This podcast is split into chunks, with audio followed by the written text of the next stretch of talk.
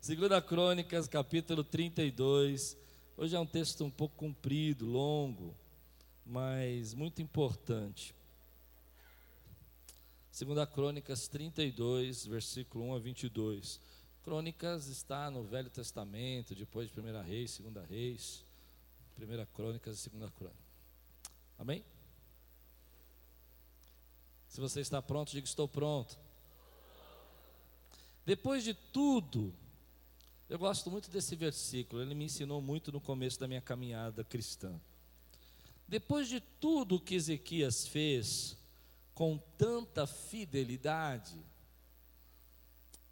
o que, que a gente espera de tudo, depois de tudo que a gente faz com tanta fidelidade? Qual é o desejo do nosso coração quando a gente faz atos de fidelidade? Algumas versões falam depois dos atos de justiça, algumas versões dizem, do rei Ezequias. Nós esperamos recompensa, esperamos paz, esperamos vitória, esperamos milagres, esperamos que Deus manifeste respostas. Depois de tudo que Ezequias fez com tanta fidelidade, Senaqueribe, rei da Síria, invadiu Judá e sitiou as cidades fortificadas para conquistá-las. Ezequias tinha feito um grande, um grande, um grande avivamento na nação, destruído ídolos, quebrado templos idólatras, reconstituído a nação para presença de Deus. Foi um rei abençoador, um rei que cuidou da nação. Um dos poucos reis da Bíblia que a gente tem histórias de fidelidade mesmo para contar, porque houve um grande desvio da nação de Israel nessa época. E esse rei vai fazendo coisas é, importantes, tanto socialmente como economicamente, mas também espiritualmente. Ele entende que a nação precisa da presença de Deus, que a nação precisa da graça de Deus. E depois que ele consegue estabelecer isso, uma das maiores potências da época, que era a Síria, a Síria cerca Judá, cerca as suas cidades e tenta invadi-lo, tenta invadir a nação. E você precisa entender um pouco de guerra dessa época, é muito importante. Naquela época não era como as guerras são hoje. Hoje as guerras são meio que videogames, né? As pessoas mandam míssil, vai destruindo lá, vai destruindo aqui. É um negócio meio é, triste, terrível, que mata milhares de pessoas. Mas naquela época havia um sistema, um grande exército, uma grande potência da época ia invadindo os territórios, tomando as, as riquezas naturais, tomando o, o ouro, a prata também que havia e a forma de fazer isso era uma forma muito, muito dolorosa e terrível. O exército cercava aquela cidade, fechava as fontes de água, fechava a entrada de comida, entrada de alimento e deixava as pessoas lá dentro morrer por meses de fome. Morrer. Nós temos textos na Bíblia que mães é, cozinharam seus filhos para comer. Não gosto nem de falar desse texto da Bíblia, porque a gente não entende essa realidade. Era uma situação de morte mesmo. E esse grande exército vem no momento que Ezequias é um, é um homem abençoador, um homem que está fazendo a vontade de Deus, está fazendo o propósito que Deus tem na vida, e a Síria cerca-o poderosamente. E, e para você ter uma ideia, seria como que os Estados Unidos fazer uma guerra contra o Paraguai. Dá para sentir a diferença? Judá é um país muito pequeno, é uma nação dividida, Israel estava Jerusalém estava de um lado, Judá do outro, Israel, Reino do Sul, Reino do Norte. Daqui a pouco ele vê uma grande potência mundial chegando no quintal da casa dele e tomando tudo. E aí esse rei, ele vai fazer uma coisa que eu acho excepcional. Ele não vai fazer como eu faço às vezes, e talvez você faça. Ele não vai praguejar, ele não vai reclamar de Deus, ele não vai dizer, Deus, o, o Senhor me deixou. Que, que valeu ser um homem justo? O que, que adiantou eu ser uma pessoa boa? Ele vai dobrar os pés ao Senhor. E ele vai orar ao Senhor. Ele vai chamar o profeta Isaías para clamar com ele. E esse é um dos poucos textos na Bíblia que você tem em 1 Reis, perdão, 2 Reis 19, 2 Crônicas 32, e Isaías também conta essa mesma história. Os três, é, as, as, crônicas dos reis, os reis, o livro dos reis, estão falando que eles se uniram em oração. E eles tinham uma forma de guerrear, uma forma de fazer isso que fechavam toda a cidade, comida não entra, se havia como fechar os rios que entravam pela cidade, eles entulhavam os rios, nenhuma pessoa passava, nenhum mantimento chegava e a cidade vivia com o que tinha lá dentro. E, o que não, e quando acabasse, ou eles abriam os portões e eram todos mortos, ou eles se rendiam e também eram mortos. Então eles não tinham escolha. E eles paravam no muro da cidade, né, na frente do muro da cidade, e liam cartas de afronta os arautos paravam e diziam assim: Olha, nós conquistamos os reinos tal e tal e tal, e eles estão todos mortos. Nós conquistamos essas cidades, e nenhum Deus conseguiu nos impedir, nenhum Deus conseguiu nos barrar. Não acredite no seu rei, não acredite no seu Deus, porque ninguém vai conseguir parar a gente. Eles vão amedrontando. Se você ler o texto comigo aqui, vou continuar. Quando Ezequias viu que Senequeribe pretendia guerrear contra Jerusalém, consultou os seus oficiais, o comandante do exército, sobre a ideia de mandar fechar passagens de águas das fontes do lado de fora da cidade. Ezequias é muito inteligente, ele falou assim: olha, se esse homem ficar aqui na porta da minha casa, com todos os rios que tem ao redor, entende? Ele vai ter toda a água possível ele vai ficar aqui por meses. Ele vai lá então e começa a fechar ou entulhar esses rios para que eles não cheiam água, que a água fique mais distante para eles pegarem.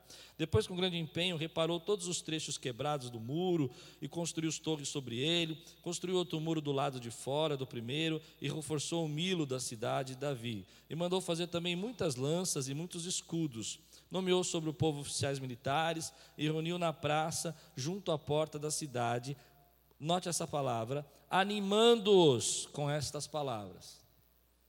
Sejam fortes e corajosos. Não tenham medo, nem desanime por causa do rei da Síria e do seu enorme exército, pois conosco está um poder maior do que o que está com ele. Com ele está somente o poder humano, mas conosco está o Senhor, o nosso Deus, para nos ajudar e para travar as nossas batalhas. Lindo isso, né? Ele olhou e disse assim: Olha, vocês estão com tanto medo das pessoas, estão com tanto medo desse exército, e ele é poderoso mesmo, ele tem poder humano, mas nós temos o poder de Deus na nossa vida, nós temos a presença do Senhor na nossa vida, nós temos a graça de Deus na nossa vida, nós sabemos que o Senhor está do nosso lado. Eu quero dizer essa palavra para você nessa manhã, você recebe, querido?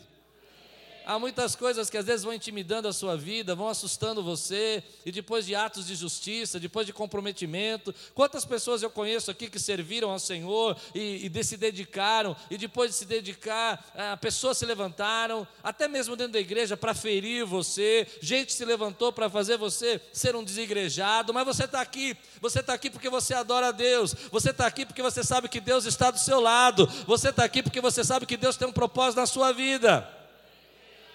E esse homem me chama a atenção porque ele está olhando para todo aquele império, aquela potência, depois de tudo que ele tinha feito, e está dizendo para o povo: Ei, povo, eu sei, eu tenho consciência do poder daquele homem, mas eu também tenho uma consciência espiritual que me diz que Deus está do nosso lado e Ele é poderoso. Meu irmão, eu não sei como você está hoje, mas eu quero liberar essa palavra sobre sua vida. Você pode estar assustado ou intimidado, mas Deus manda dizer para você: Deus está do teu lado, Ele esteve no teu lado em 2000, Ele esteve no teu lado em 2001, Ele esteve no teu lado em 2002. 2002, ele esteve do teu lado em 2005, ele esteve do teu lado em 2010, ele esteve do teu lado em 2019.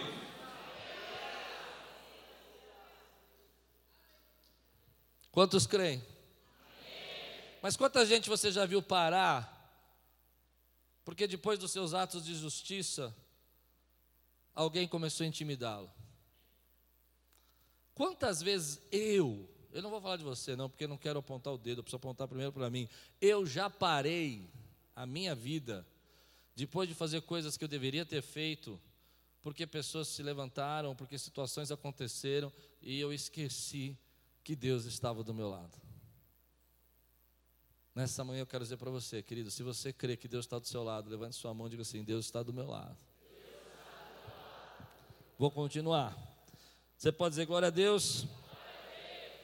E o povo ganhou confiança com o que disse Ezequias, rei de Judá. Mais tarde, quando Senaqueribe, rei da Síria, e todas as suas forças estavam sitiando Laquis, mandou oficiais a Jerusalém com a seguinte mensagem a Ezequias e a todo o povo de Judá que morava lá. Assim disse Senaqueribe, rei da Síria, em que vocês baseiam a sua confiança para permanecerem cercados em Jerusalém? Entendeu a pergunta do rei? Escuta, vocês estão tão confiantes, estão aí, onde vocês estão se baseando para sentir que vocês é for, são fortes assim?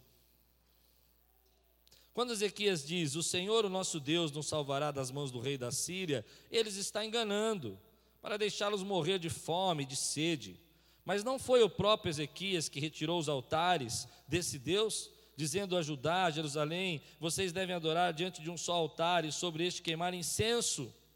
Vocês não sabem que eu e os meus antepassados fizemos a todos os povos das outras terras? Acaso alguma vez os deuses daquelas nações conseguiram livrar das minhas mãos a terra deles?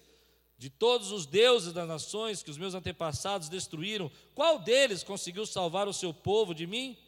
Como estão, como estão o Deus de vocês? Como então o Deus de vocês poderá livrá-los das minhas mãos? Portanto, não deixem Ezequias enganá-los ou iludi-los dessa maneira. Não acreditem nele, pois nenhum Deus de qualquer nação ou reino jamais conseguiu livrar o seu povo das minhas mãos ou das mãos dos meus antepassados. Muito menos o Deus de vocês conseguirá livrá-los das minhas mãos.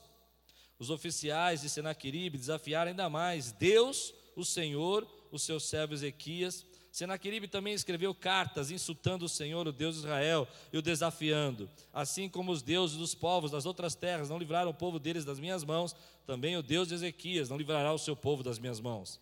Então os oficiais gritaram na língua dos judeus. Note essa parte.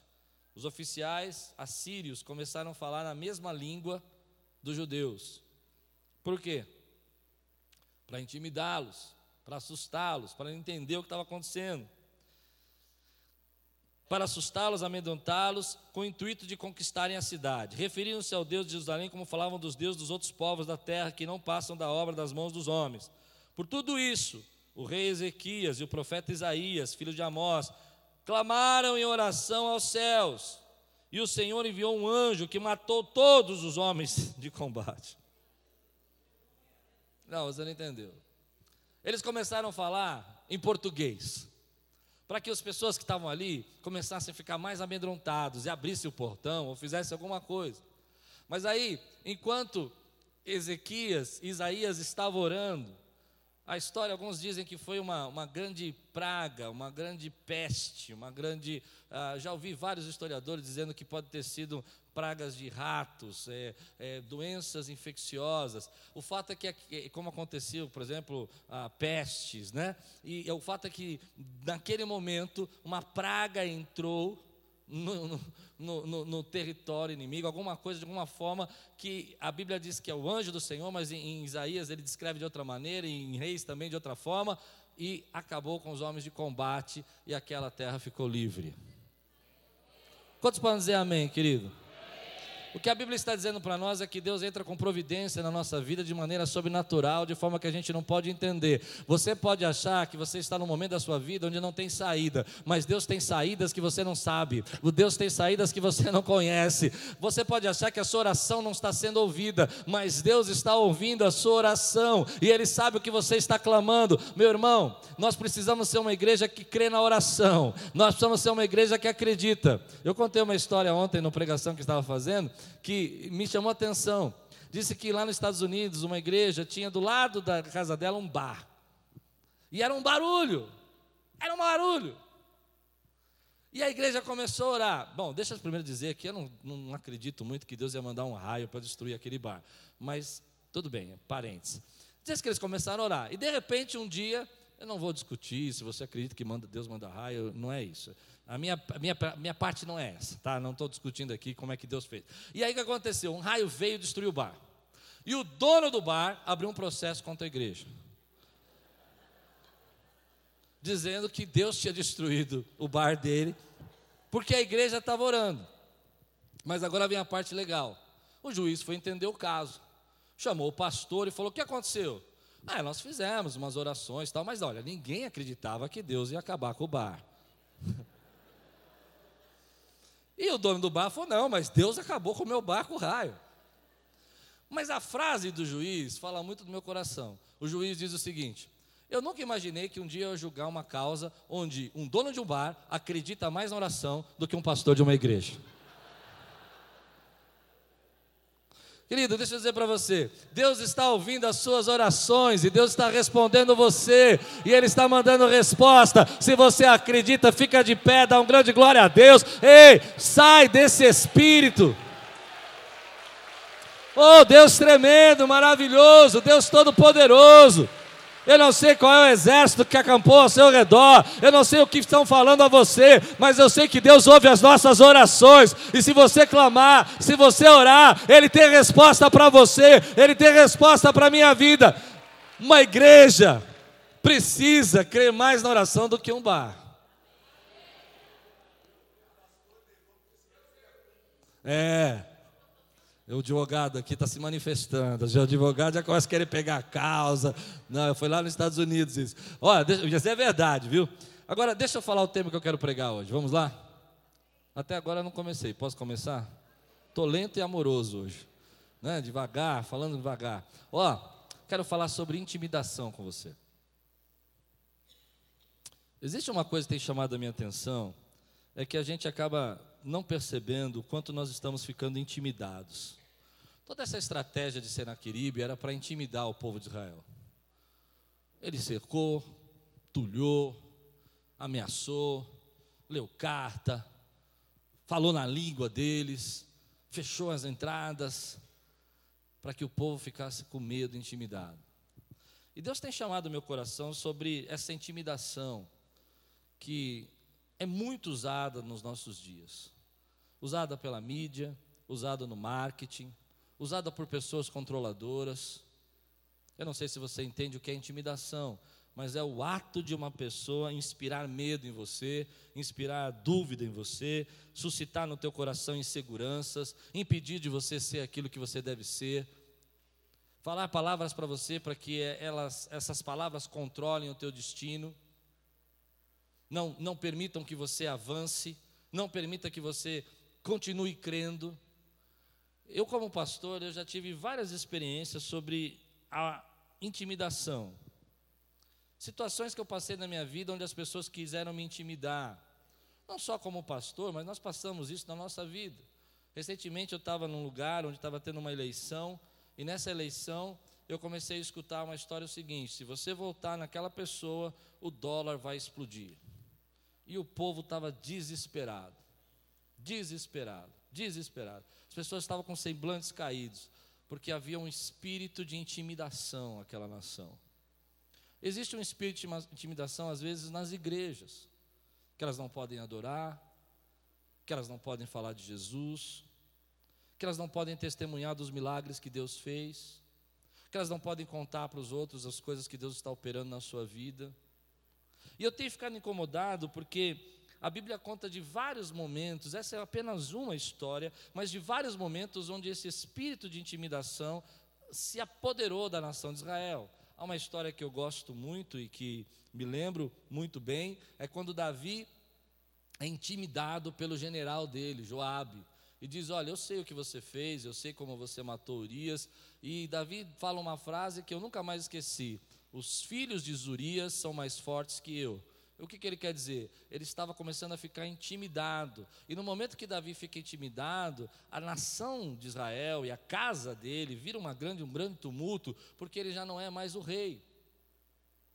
A força da intimidação, ela tem um objetivo, ela tira você do seu propósito. Há três coisas que na intimidação vão destruir, vão destruindo a gente. A primeira vai destruir a nossa fé que o Senhor está conosco. É isso que o rei Senaqueribe queria. Você acha que Deus está com você? Deus não está com você. O nosso Deus já destruiu muitos deuses. E esse não vai ser diferente. Enquanto Ezequias estava dizendo, ei, lembre-se que o teu Deus é poderoso. Existem histórias na Bíblia onde homens, grandes homens de Deus e grandes profetas do Senhor, intimidados, perderam a sua autoridade. Há uma história interessante que difícil da gente entender, é quando Elias destrói os 400 profetas de Baal, os 450 profetas de Astarotes, e ele faz uma grande revolução espiritual, e de repente ele foge. E ele foge porque ele está com medo de uma mulher, ele está com medo de Jezabel, está intimidado, e ele vai parar numa caverna. E é interessante a gente pensar que aquele grande profeta orou e fogo veio do céu. Mas ele, intimidado por uma feiticeira, deixa eu explicar depois, guarda essa palavra, uma feiticeira chamada Jezabel, que era a rainha naquela época, ele não consegue enfrentá-la, ele vai fugir, ele tem medo do poder dela. E Deus fala: Ei, deixa eu dizer, o que você está fazendo aí? O que você está fazendo aí? E a intimidação tem o poder de nos enfeitiçar. Quando eu falo enfeitiçar, não estou falando de magia, não estou falando de, de mandinga, não. Eu estou falando de você ficar tão assustado que você começa a esquecer quem você é e o que Deus quer fazer na tua vida. Hoje eu estou aqui nessa manhã, meu irmão, para quebrar na tua vida um espírito de intimidação que está parando você, que está fazendo você deixar de acreditar, um espírito de intimidação que está dizendo para você que você não pode fazer aquilo que Deus está mandando você fazer. Eu venho aqui denunciar esse medo, esse descontrole que vem na sua vida e que às vezes você diz: Olha, eu não sei se eu consigo. Deixa eu dizer para você: há um Deus que está do teu lado, meu irmão. Esse espírito de intimidação, ele entra na nossa vida e nós vamos ficando tão, tão travados e amedrontados que três coisas são roubadas de nós. Quantos entenderam aqui o que é o espírito de intimidação? Porque acho que eu falei muito rápido. É aquele medo de você não, não enfrentar o seu desafio. Você está intimidado. Chegou uma promoção, você fala, ai não, não sei. Chegou uma oportunidade na sua vida. Existem batalhas que você vai ter que enfrentar, você está em guerra. Tem pessoas no seu trabalho que quer puxar o seu tapete, tem gente que não gosta de você. Tudo bem, meu irmão, mas tem uma pessoa que te ama, que é Cristo Jesus e está na sua vida. É interessante que eu, eu, eu, descobri essa semana estudando esse texto, eu não sabia disso deles. Eu descobri que eu tenho uma bronca. Tem um negócio comigo. Eu nunca entendi porque algumas pessoas às vezes vão falando comigo, elas vão me deixando muito irritado. E eu fico descontrolado com essas pessoas. E eu já orei, eu já falei para Deus, eu, eu, eu, sou uma pessoa paciente, sabe? Mas elas vão falando, e eu descobri, irmãos, essa semana, é porque elas vão falando de um jeito para me intimidar. E eu não consigo entender isso, eu não aceito isso. Sabe como é que é que fala? Oh, se você não fizer o que eu quero, eu vou embora dessa igreja. Tá bom, eu peguei pesado, mas dá para entender, né? Se você não pregar esse assunto, você prega aquele, eu vou sair daqui. Quem define o que eu prego? Eu oro um tanto para Deus falar comigo que eu tenho que pregar, e sabe que a pessoa que está sentada ali vai definir o que eu prego, meu irmão? Pronto, falei. Não é verdade isso, meu irmão? A gente passa anos estudando, né, André? A gente fica estudando a Bíblia, você está lá na sua liga estudando, falando, Deus fala com você. Não, isso aqui você não pode falar. Isso aqui as pessoas não gostam. Irmão, deixa eu dizer, isso acontece com você também. Igrejas estão sendo destruídas porque elas estão intimidadas. Ah, não fala de pecado, não fala de inferno, não fala que Jesus vai voltar porque as pessoas querem comprar casa e quer casar.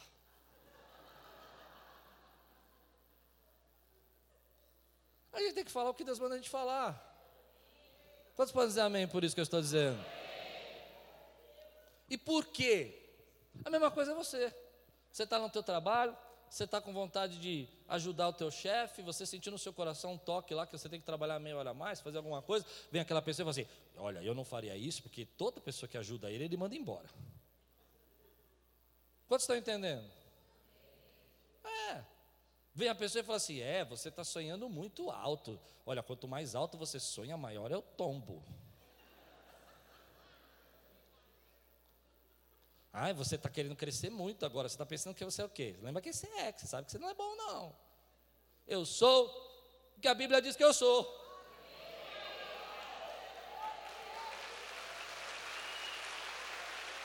Não é? E aí a gente vai ficando intimidado, aparece uma boa oportunidade. Não, não faz isso aí. Claro, eu não estou dizendo, veja, às vezes as pessoas pegam meia palavras minhas e ficam tentando. Não estou dizendo para você entrar em qualquer loucura, estou falando para besteira. Eu estou dizendo para você, ah, porque você sabe que não dá para pagar, mas não estou falando isso. Eu estou falando assim, gente, não deixe nada parar você. Ouça o que Deus está falando para você. Se Deus está falando para você adorá-lo agora, adore-o.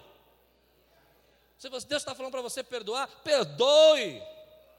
Ah, mas você é muito bobo, você perdoa todo mundo. Eu perdoo mesmo.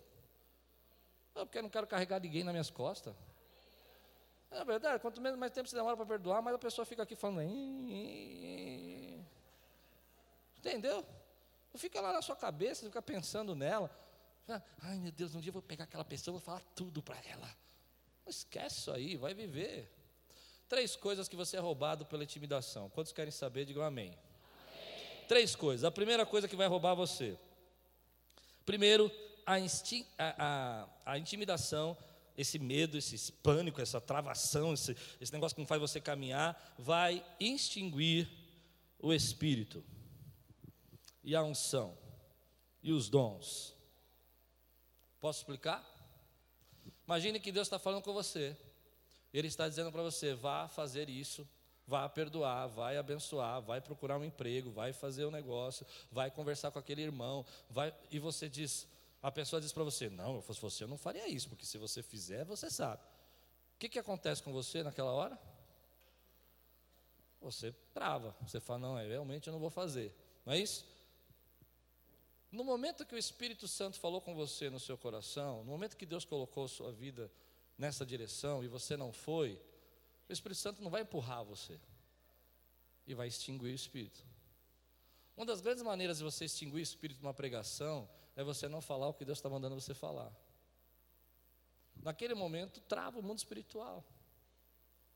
Eu me lembro uma vez que eu fui fazer uma visita numa casa, e eu comecei a orar e tal, e Deus começou a falar comigo, e eu vi ali uma, umas coisas estranhas ali, umas, umas coisas que não eram legais para quem é cristão, e o Espírito começou a me incomodar. Eu não, eu não sou muito confrontador às vezes, Deus tem me ensinado que eu preciso ser. E eu cheguei para a pessoa e não quis falar. Falei, é isso aí, amigão, tudo bem, estou indo embora, vamos orar. E na hora que eu fui orar, o céu fechou. Sabe quando o céu fechou? Parece aquela oração de lata. Você está orando, ninguém está tá sentindo nada. Sabe por quê? Porque eu estava apagando. A palavra extinguir o espírito é a mesma de extintor. A nossa palavra em português extintor vem de extinguir. Quer dizer o seguinte: eu pego o extintor, jogo, né? E eu extingo, eu apago, eu termino com o Espírito Santo de Deus. Então, às vezes, as suas bênçãos não é que Deus não quer entregar, é porque você está tão intimidado que você está extinguindo o que Deus quer fazer na sua vida. Ah, você não entendeu o que eu preguei agora. Eles não entenderam o que eu preguei. Deus está dizendo para você, esse Senaqueribe que está cercando você, ele não vai tocar em você, porque eu sou do Deus da sua vida. Não pare dos seus atos de justiça, não pare de me adorar, não pare de orar. Mas quantas pessoas eu já ouvi falar assim: nossa, depois que eu comecei, depois que eu me batizei, depois que eu comecei a servir a Deus, depois que eu comecei a dar dízimo, a minha vida ficou uma loucura. Ficou, querido, é claro, o inimigo vai tentar te intimidar, mas continue fazendo o que Deus mandou você fazer. É verdade, eu não gosto. Eu não gosto quando um líder aqui da igreja vira e fala assim: ai, porque agora que eu tô, estou buscando a Deus, estou servindo, eu estou pagando um preço. Não, meu irmão, o preço já foi pago na cruz do Calvário. O que você está vivendo é um tempo de intimidação, mas Deus vai fazer com que a resposta chegue na sua vida na hora certa e vai te dar um livramento. Mantenha os seus atos de justiça. Tem muitos pastores, eu, eu ministro a muitos pastores, vocês sabem disso, e tem muitos pastores que eu vejo quando eu chego na igreja dele que tem uma família que manda. E o pastor está intimidado. E eu vou falar, eu, vou falar porque as pessoas escutam na internet. Entendeu ou não? Eu me lembro de uma igreja que eu frequentei, que essa igreja fechou já. Fechou, mas tinha que, Irmão, não é que tinha que fechar, mas veja bem, vai fechar porque vai extinguir espírito, dá para entender ou não? E estava lá o pastorzinho falando comigo. E a esposa dele do lado. A mulher é brava, irmão. Ô mulher brava. E, e eu falava com o pastor e ela não falava nada, ela só fazia assim.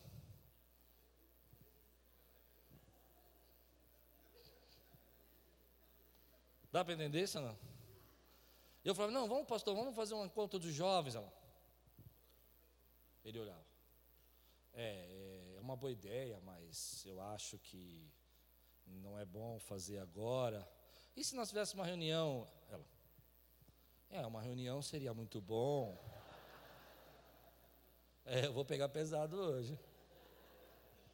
Ora por mim que eu vou começar a entrar no vale da sombra da morte da pregação. Querido, eu amo você. Mas eu vejo muitos pais intimidados pelos seus filhos. Vejo muitos pastores intimidados pelas suas esposas. Vejo muitos empresários intimidados por algumas empresas, alguns funcionários. E a primeira coisa que vai extinguir, se você deixar ser intimidado, é a unção que Deus deu a você. E a unção que Deus deu a você não é transferível. É muito difícil, eu sei que eu estou entrando num assunto complicado. Os nossos filhos, às vezes, eles nos intimidam. Se você não fizer o que eu vou mandando, eu vou parar de estudar. Eu vou para as drogas. Eu sei, eu tenho filho. Ah, eu tenho filhos, graças a Deus elas não me intimidam tanto, mas já tentaram muito. Eu me lembro uma vez uma filha minha falou assim: Eu vou parar de estudar, e eu não vou me formar, e eu vou fazer o que quiser, e o que eu vou fazer? Eu disse assim: Ó, é o seguinte, a minha parte é pagar a escola, eu estou pagando. Se não quer estudar, o problema é seu. E todo mundo ficou assustado. Falou, mas como que você fala uma coisa desse para a menina? Eu falei, não. Eu já estou pagando. Mas por quê? Porque às vezes a gente não percebe que essa intimidação vai roubar a segunda coisa da sua vida. A primeira é unção, diga unção. E a segunda é autoridade. Conseguiu entender agora ou não?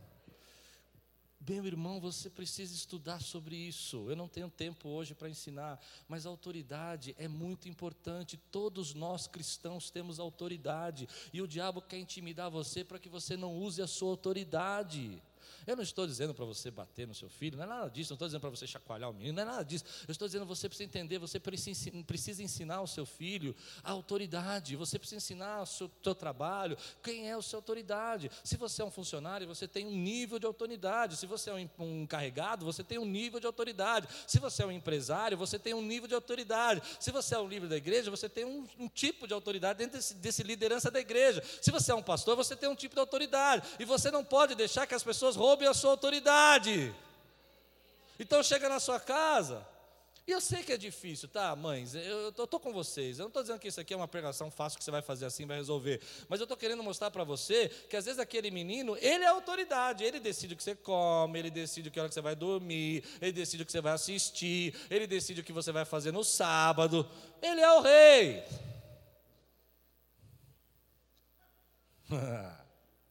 E depois você vai ver o que vai acontecer. Porque toda vez na Bíblia, quando a autoridade é invertida, consequências terríveis vão acontecer. A sua autoridade é muito importante. E como que eu faço para entender isso? Você precisa ensinar o seu filho, precisa ensinar a sua família sobre autoridade. Eu entendo muito isso que eu vou dizer, terreno minado de novo, estou entrando, Jesus me ajuda. É, maridos, vocês têm uma autoridade. As esposas também têm uma autoridade que não é igual a dos maridos. Dá para entender isso ou não? Mas quando as esposas estão virando de ponta cabeça e vocês viram que vocês conseguem, vocês são especiais. Não tem jeito. Você chega para o seu marido e fala assim: não vai fazer? Tá bom. O cara, desculpa a expressão, pastores, o cara gela. Ele fala: Meu Deus, o que, que eu fiz? Nenhum homem de bom juízo vai começar uma discussão muito comprida com uma mulher. Porque vocês falam cinco assuntos ao mesmo tempo e a gente só fala um. Mas quando a autoridade dentro de casa é perdida, a mulher fica frustrada. Ela fala: Puxa, mas esse banana. Não, banana não. Esse cara que eu casei. Perdão, é brincadeira. Mas eu não duvido que a Lupe já pensou que eu sou um banana algumas vezes. Eu não duvido que ela já olhou e falou assim: banana. Não, peraí. Mas eu já aprendi algumas vezes na minha vida que a autoridade precisa ser ensinada. Quando você não entende autoridade, por exemplo, eu sou uma pessoa muito pacífica, não sou de briga, e eu descobri uma coisa: às vezes eu tenho que confrontar, porque confrontação é proteção às vezes. Se um valente entra na sua casa, você precisa se confrontar. Se uma pessoa tenta invadir a sua vida, você vai precisar confrontar. Se uma pessoa está pisando em você, vai precisar se confrontar. E às vezes você não quer confrontar nada, porque você quer ter paz, você quer ter segurança, e você está perdendo toda a sua autoridade.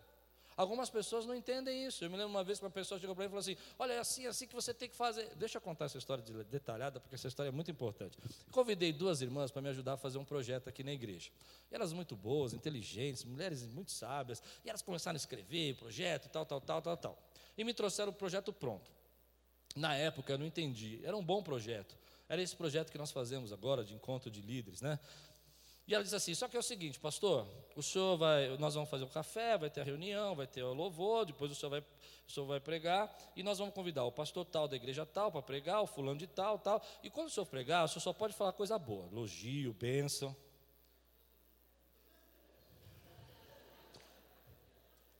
Mas assim, era um projeto muito bem escrito, estruturado, dá para entender? Muita coisa boa ali.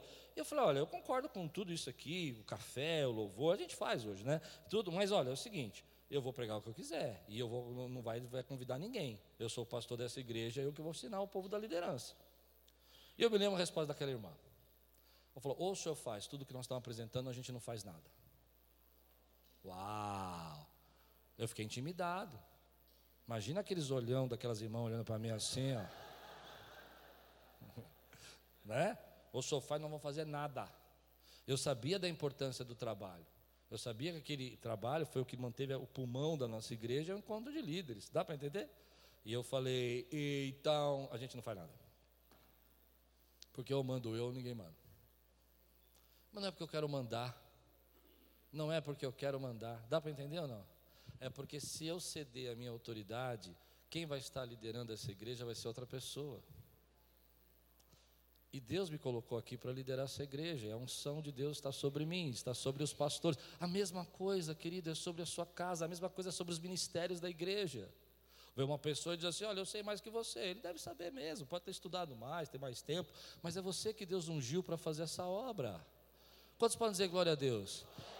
Essa intimidação está roubando a autoridade do cristão. A palavra de Deus fala que Deus chamou você. E você precisa levantar a tua mão e dizer assim: Ei, esse, esse espírito que chegou aqui, esse, esse, essa doença, essa enfermidade, esse ataque, eu repreendo em nome de Jesus, porque eu vou continuar fazendo o que Deus mandou eu fazer. Quantos estão comigo, diga amém. Você perde a unção, perde a autoridade. Quando perde a autoridade, vira uma confusão. Eu gostaria muito que você estudasse com a sua família sobre autoridade. Não essa autoridade que o marido manda na esposa, isso é bobagem. Isso não é que Deus criou para nós. Nós somos um, uma, um só corpo, diz a Bíblia, uma, uma só carne. você precisa entender isso, querido, que há uma, uma, uma, manifestação de lideranças. Há coisas que Deus quer operar na sua vida que o Senhor vai receber se você entender a autoridade. Terceira coisa que está sendo roubada na sua intimidação. Deus rouba, a palavra de Deus diz que é roubada a sua intimidade, é roubada a unção e põe em dúvida o amor de Deus pela tua vida. Se você está intimidado hoje, você está perguntando: será que Deus vai fazer? Será que Deus me ama? Será que Deus quer fazer? Então eu vou dizer uma coisa para você: recobre a sua autoconfiança, recobre a sua fé. Comece a pensar o que está intimidando você hoje, que você não consegue tomar as decisões que você deveria tomar, que você não consegue fazer o que você deveria fazer. Eu estou um pouco preocupado com esse tema porque muita gente está paralisando porque não consegue entender que tem uma autoridade para avançar. Muita gente não está conseguindo tomar posse do que Deus quer fazer na sua vida, porque perdeu a ousadia, perdeu a autoridade. E é difícil recuperar isso, é difícil. Eu já vi igrejas, irmãos, fecharem porque perdeu, o pastor perdeu a autoridade. E quem estava liderando aquela igreja era uma outra pessoa, quem estava fazendo as coisas era uma outra pessoa, não era mais a liderança da igreja. A mesma coisa, eu já vi casais serem destruídos, porque os seus filhos não conseguem enxergar nos seus pais a autoridade que precisa enxergar e autoridade é amor. Por quê? Porque você não quer confrontar. Deixa eu dizer uma coisa: precisa às vezes haver confrontação. Você precisa dizer o que você pensa, você precisa falar o que você sente às vezes, com amor, com graça, com sabedoria. Ela também precisa dizer o que ela pensa, ela precisa falar o que ela pensa também, para que você também aceite o que ela tem para dizer. Porque isso é autoridade. Autoridade não é mandar nas pessoas, autoridade não é colocar as pessoas abaixo de você, autoridade é entender que você foi colocado ali como proteção, guarda da tua casa, e você precisa entender os sonhos da sua esposa, precisa entender os desejos que ela tem. Não só mandar ela fazer o que você quer. Eu falei que eu estava no vale da sombra da morte, mas estou saindo. Posso ir um pouco mais fundo nisso? 2 Timóteo capítulo 1, versículo 7. 2 Timóteo capítulo 1, versículo 7. Às vezes a gente tem aquele negócio de, ah, não vou me envolver porque eu não quero dor de cabeça. Já disse isso não? Eu não vou falar porque eu não quero briga. Eu não vou fazer porque eu não quero confusão. Eu não vou ajudar aquela pessoa porque até ajudar as pessoas dá bagunça. Não é? Eu não vou ter um ministério da igreja porque se eu tiver um ministério na igreja aí as pessoas vão se levantar. Você está intimidado. Você não está conseguindo fazer o que Deus está mandando você fazer. Eu não vou pregar lá na Quiris, porque o pastor Klaus prega muito, e eu não. Que é isso, querido? Fala o que Deus mandou você falar. Eu prego de um jeito, o pastor Anderson prega de outro. Só lembra da minha autoridade quando pregar. É verdade que eu disse ou não? Se você quiser passar por cima da minha autoridade, você entrou em feitiçaria. Ai, meu Deus do céu, isso aqui está parecendo escola bíblica hoje, está uma benção. Aleluia. Vou terminar. Por que Deus nos deu um. A Bíblia diz: porque Deus não. Diga comigo, não. Não. Nos deu um espírito de timidez, de intimidação. Deus não nos deu esse espírito, querido. E sabe o que me chamou a atenção nesse texto? É porque Paulo está dizendo que o espírito que existe um espírito, um espírito chamado espírito de medo, de intimidação. Eu não estou dizendo que todo medo é um espírito, mas estou dizendo que alguns medos é um espírito. Que alguns momentos da nossa vida nós estamos travados porque esse espírito começou a chegar na sua vida. E você não consegue mais viver. Está roubando a sua unção, está roubando a sua confiança de Deus, está roubando a sua autoridade, está fazendo você não ter ousadia, está fazendo você não ter confiança, você não, não consegue mais falar aquilo que Deus está mandando você falar, você não consegue mais viver. Ah, mas agora deixa eu dizer uma coisa aqui, preste atenção, pare de dizer coisas para as pessoas que você não quer ouvir. Porque tem gente que é muito corajoso para falar para os outros, mas para ele não serve. Isso é espírito de intimidação para você. É muito engraçado. Tem gente que quer levantar na pregação e ficar dando bronca em todo mundo, mas ele mesmo não se vê. Entende o que eu estou dizendo? Ah, porque o pastor falou que eu tenho que falar o que eu penso. Fala primeiro para você. Se você não pode falar para você, não fala para ninguém. Amém? Mas olha o que acontece: em alguns momentos da nossa vida, esse espírito entra na nossa casa, entra no nosso trabalho, entra na empresa, entra na nossa igreja, e a igreja fica intimidada. E você não consegue mais receber ousadia, você não consegue acreditar que você vai, vai ser ouvido a sua oração, você não consegue mais aceitar aquela promoção, você não consegue mais ter sonho, porque você está intimidado. Hoje eu estou quebrando um espírito de intimidação nesse lugar. Você vai plantar e vai colher, vai avançar, vai ser usado por Deus, é uma pessoa abençoada, pode ter passado por muitos fracassos, ter tido problemas, mas isso ensinou você a ser uma pessoa mais corajosa, melhor, e tudo que Deus tem para você é teu em nome de Jesus. Você vai viver isso, a paz de Deus que excede todo entendimento, inunda a tua casa. Eu estou aqui em nome de Jesus Jesus quebrando um espírito da nossa geração, um espírito de intimidação, que você não pode crescer espiritualmente, que você é muito pecador, que você não pode receber uma visitação do Espírito Santo de Deus. Você pode sim, eu denuncio esse espírito. Deus ama você e Ele quer que você receba toda a bênção dele na sua vida, toda a plenitude. Ele quer que você adore-o. Quantas vezes eu vi pessoas dizer assim: ah, eu não, eu não posso, ah, isso é para pessoas como você. Não, isso é para todos nós. Foi derramado na cruz do Calvário o sangue do Cordeiro que nos uniu com Deus, e o Espírito ia ser derramado sobre toda a carne, e os filhos profetizariam. Às vezes nós não percebemos, querido, O quanto nós estamos sendo roubados por esse espírito de intimidação. Ah, quando a minha vida estiver em ordem, eu vou adorar a Deus. Meu querido, sempre vai ter luta. Depois desses atos de justiça, levantou a batalha. Deixa eu dizer uma coisa: adore agora, onde você está, no momento que você está, seja aquilo que Deus quer que você seja, tenha autoridade. Posso ouvir um amém? amém. Olha o que diz a Bíblia agora, vou terminar.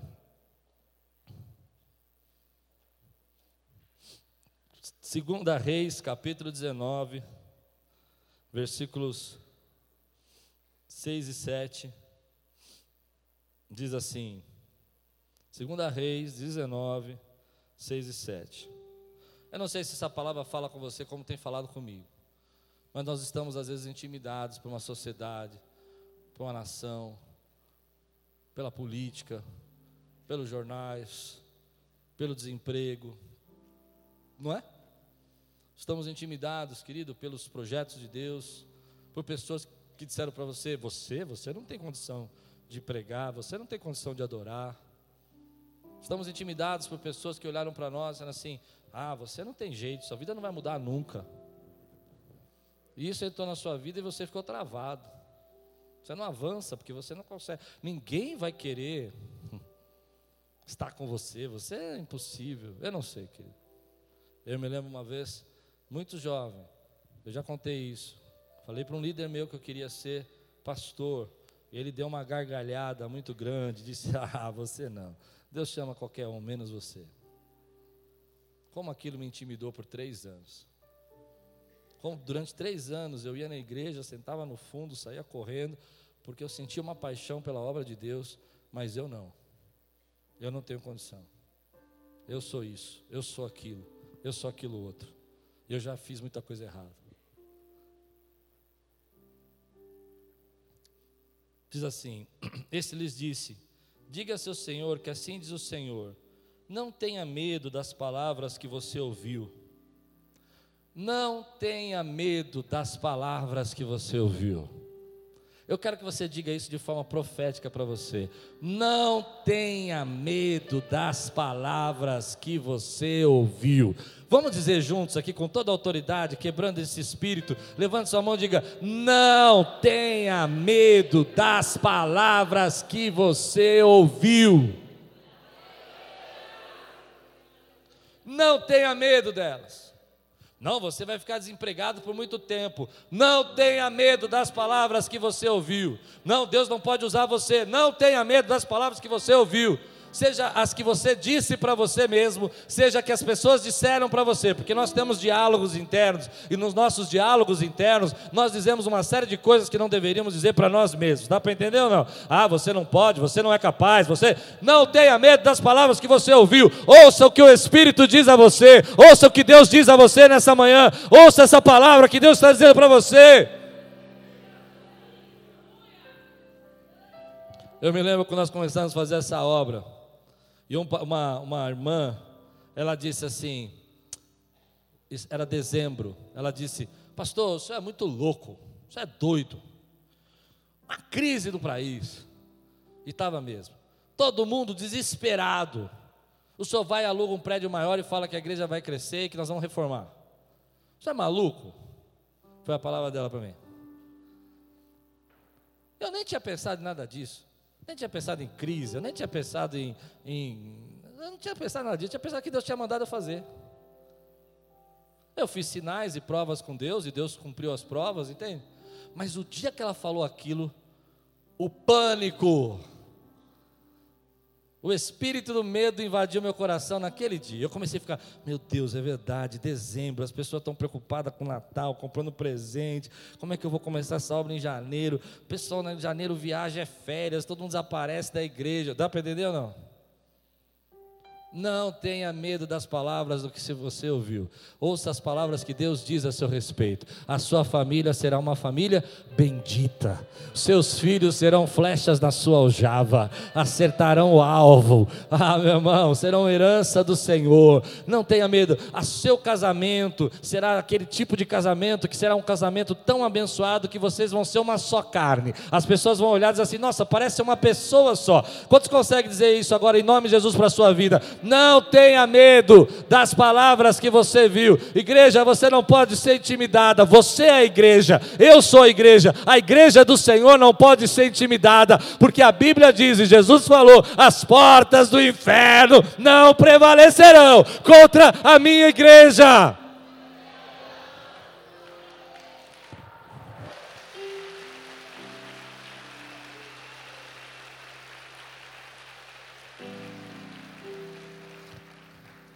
Das blasfêmias que os servos do rei da Síria lançaram contra mim, ouça, eu farei tomar a decisão de retornar ao seu próprio país, quando ele ouvir certa notícia, e lá farei morrer a espada. Agora vai para o versículo 17.